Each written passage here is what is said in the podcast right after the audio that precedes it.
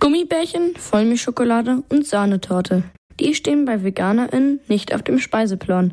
Da sind nämlich tierische Bestandteile drin, wie Milch, Sahne oder Gelatine. Ah. Und alles, was tierisch ist, fällt bei einer veganen Ernährung weg.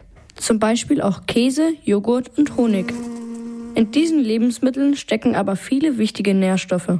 Nährstoffe, die wir für ein gesundes Leben brauchen. Darauf sollten auch VeganerInnen achten, meint Anna-Marisa Kirstein. Sie ist Köchin und bietet Ernährungskurse für Kinder an. Sie empfiehlt Hülsenfrüchte, also das sind zum Beispiel Bohnen, Erbsen, dann auch verschiedene Gemüsesorten, Brokkoli zum Beispiel. Jedoch reicht diese Zufuhr nicht aus. Man muss dann zusätzlich noch Tabletten nehmen.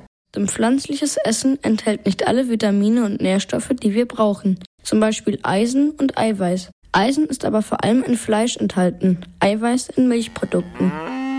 Wenn wir nicht genug von diesen Vitaminen und Stoffen bekommen, können Mängel entstehen. Anna-Marisa Kirstein erklärt, wie die sich auswirken. Gerade im Kindesalter wächst du ja noch und wenn du eben dich vegan ernährst, dann kann es sein, dass dein Wachstum gestört wird und ähm, der Körperaufbau auch gestört wird. Was auch passieren kann, dass neurologische Schäden eintreten. Das bedeutet, dass deine Denkkraft nicht so gut funktioniert.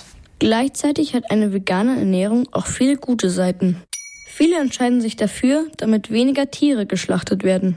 Ein guter Grund ist auch die Umwelt. Anna-Marisa Kirstein verrät, was die mit unserem Essen auf dem Teller zu tun hat. Wenn Fleisch geschlachtet werden oder wir Fleisch konsumieren, entsteht auch eben sehr viele Gase, die in unserer Atmosphäre, in der Luft sind.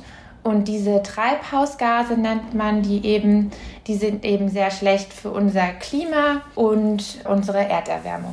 Veganes Leben findet nicht nur in der Küche statt, sondern zum Beispiel auch im Bad. In Duschgels, Shampoos und sogar in der Zahnpaste verstecken sich oft tierische Produkte. Zum Beispiel Milch, Honig oder Wollfett von Schafen. Und auch unser Kleiderschrank kann vegan sein, wenn wir zum Beispiel keinen Pelz oder kein Leder tragen.